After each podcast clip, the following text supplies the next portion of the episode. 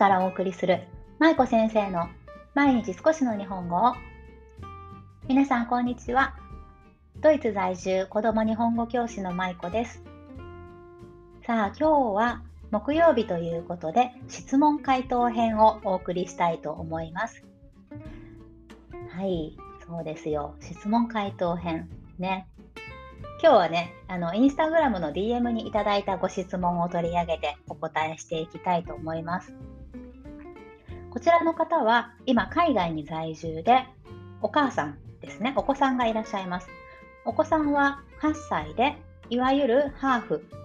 ですね。お母さんが日本人、お父さんが日本人ではない方、日本語を母国語としない方ということなんですが、質問の内容としては今日のタイトルにもある通り目指している日本語のレベルと現実とに差がありますという、まあ、質問というか悩みですね。をいただきました。ちょっと簡単に質問の方を読み上げたいと思います。はい。えー、今お子さんが8歳でいわゆるハーフで日本語で読んだり書いたりできるようになってほしいという願いがあります。できれば日本の大学に進学できるアカデミックなレベルになってほしいという理想はあるのですが幼児期に日本語教育の大切さに気づけなかったため日本語で時々話すこと以外のことはこれまで特にしてきませんでした。今、娘はほとんど日本語を話さず、日本語で話しかけられることにも抵抗を覚え始めています。このように目指している子どもの日本語のレベルと現実とに、現実のレベルとに差がある場合、今からでも巻き返しは可能でしょうか？というご質問、ご相談でした。質問いただいた方、ありがとうございます。簡単に要約すると、まあ、この方は今海外でお子さん8歳の娘さんを育てていらっしゃいます。ただ、娘さんが小さい時、幼児期の頃には日本語教育の大切さということをあんまり考えていらっしゃらなかったということで、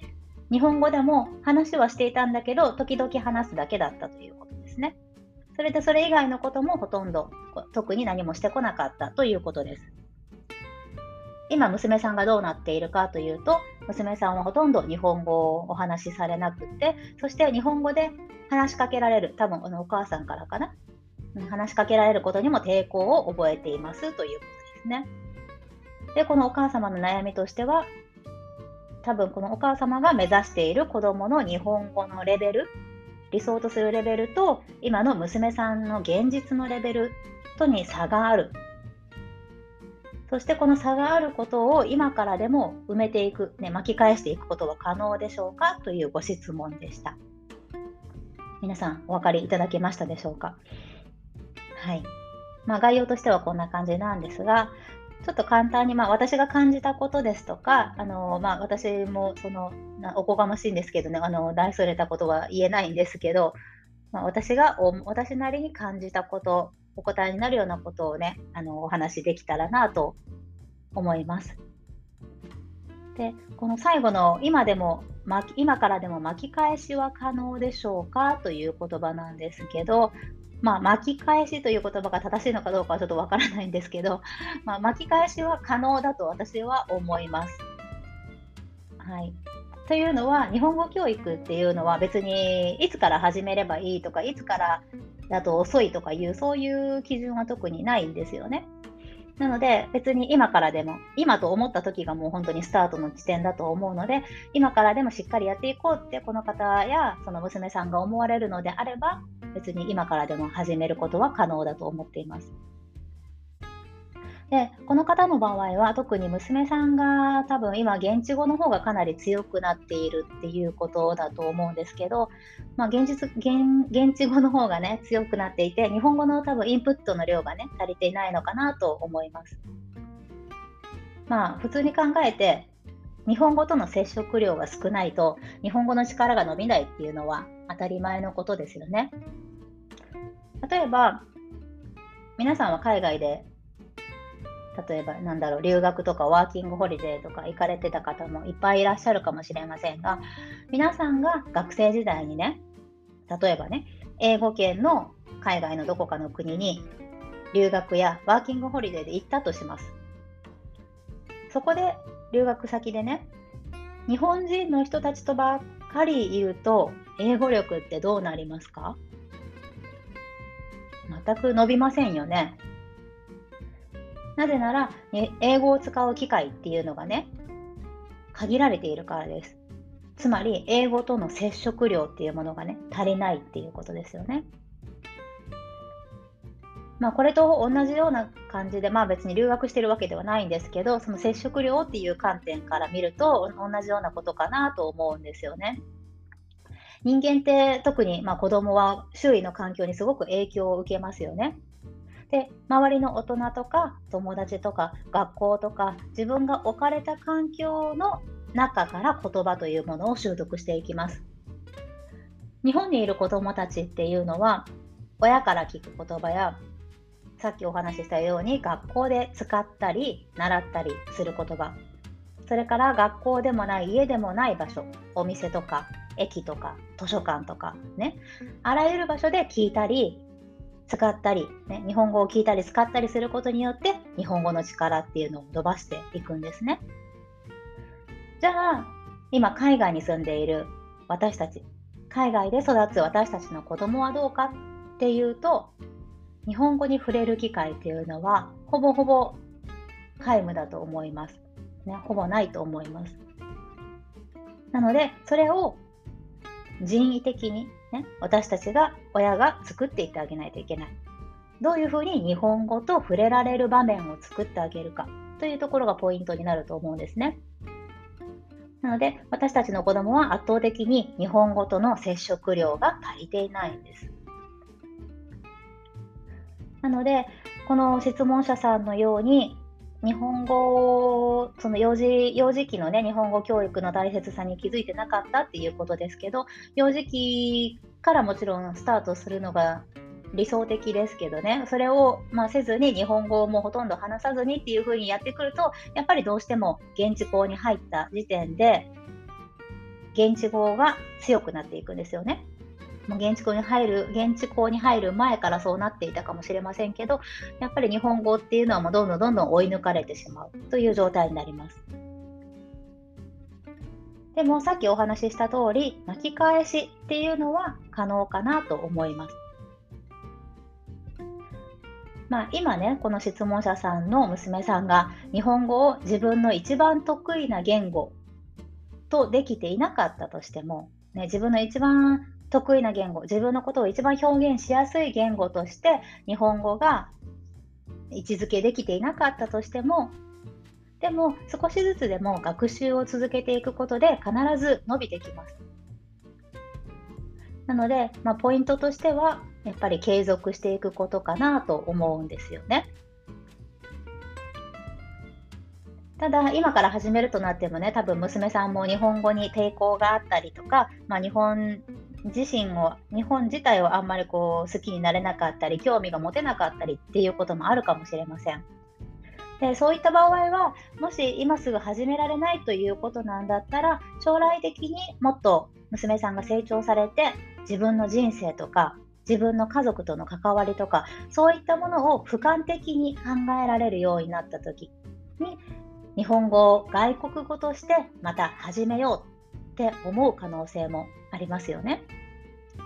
自分は日本にルーツを持っているんだ。自分のお母さんは日本人で、お母さんの言語を学んでみたいっていうふうにもしかしたら思うかもしれないし、今後日本を訪れる機会がある時に、その時に日本の魅力に気づくかもしれないし、もしかしたら日本人の友達ができるかもしれないし、そういったことは分かりませんけど、でもまた外国語として始めようと思えば、それはいつでも始めることができるわけです。私のね、日本語を教えていた生徒さんでもね、同じような方が今まで何人かいました。私はそのいわゆるハーフと呼ばれる大人の方をね、何名か教えたことがあるんですが、その方たちもね、やっぱりあのお母さんが日本人なんでなんですよねおか。お父さんが日本人の場合もありましたけど、まあ、親のどちらかが日本人で、もう片方が日本語がネイティブではないというような家庭で育った方が何人かいらっしゃって、でその方たちにね、日本語を教えている時に私聞いたんですね。なんで今更日本語をやりたいって思ったの？っていうことをね、聞きました。そうすると、やっぱり親のルーツだからっていうこともあるし、将来日本で仕事をしてみたいからっておっしゃった方もいらっしゃいましたし、あとは自分が日本語を小さい時にやってこなかったことを後悔した。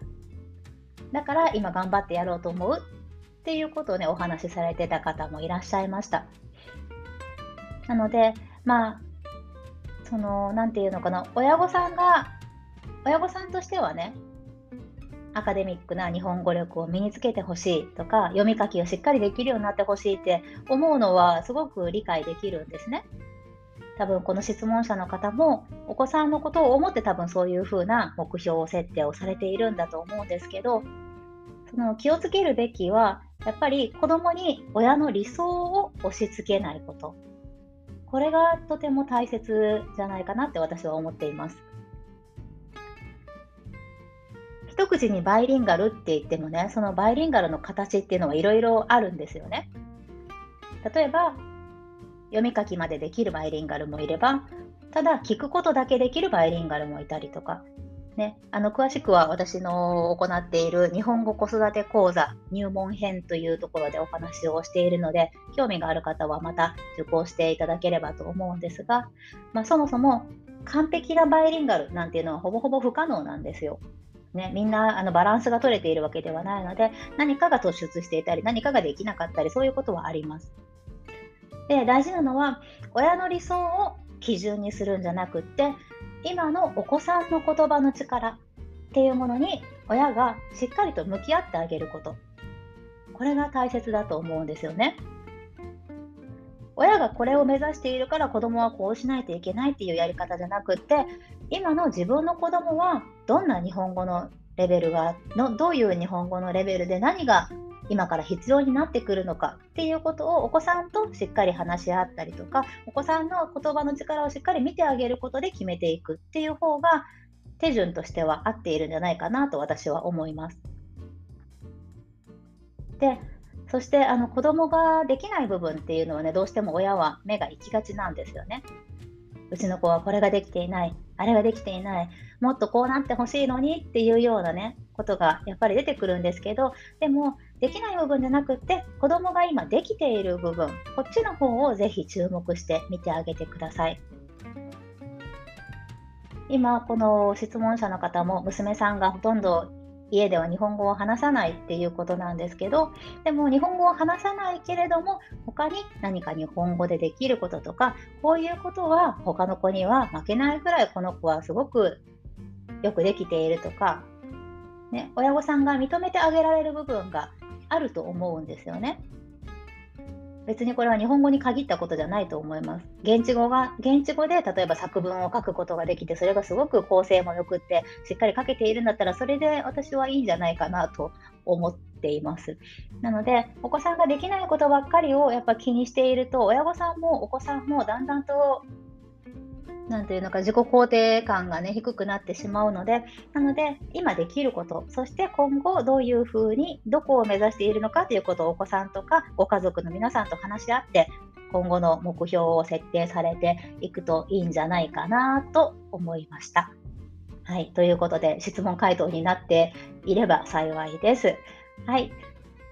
ということで今日は木曜日でしたので質問回答編で目指している日本語のレベルと現実とに差があるというご質問、お悩みについて回答させていただきました。いかがだったでしょうか？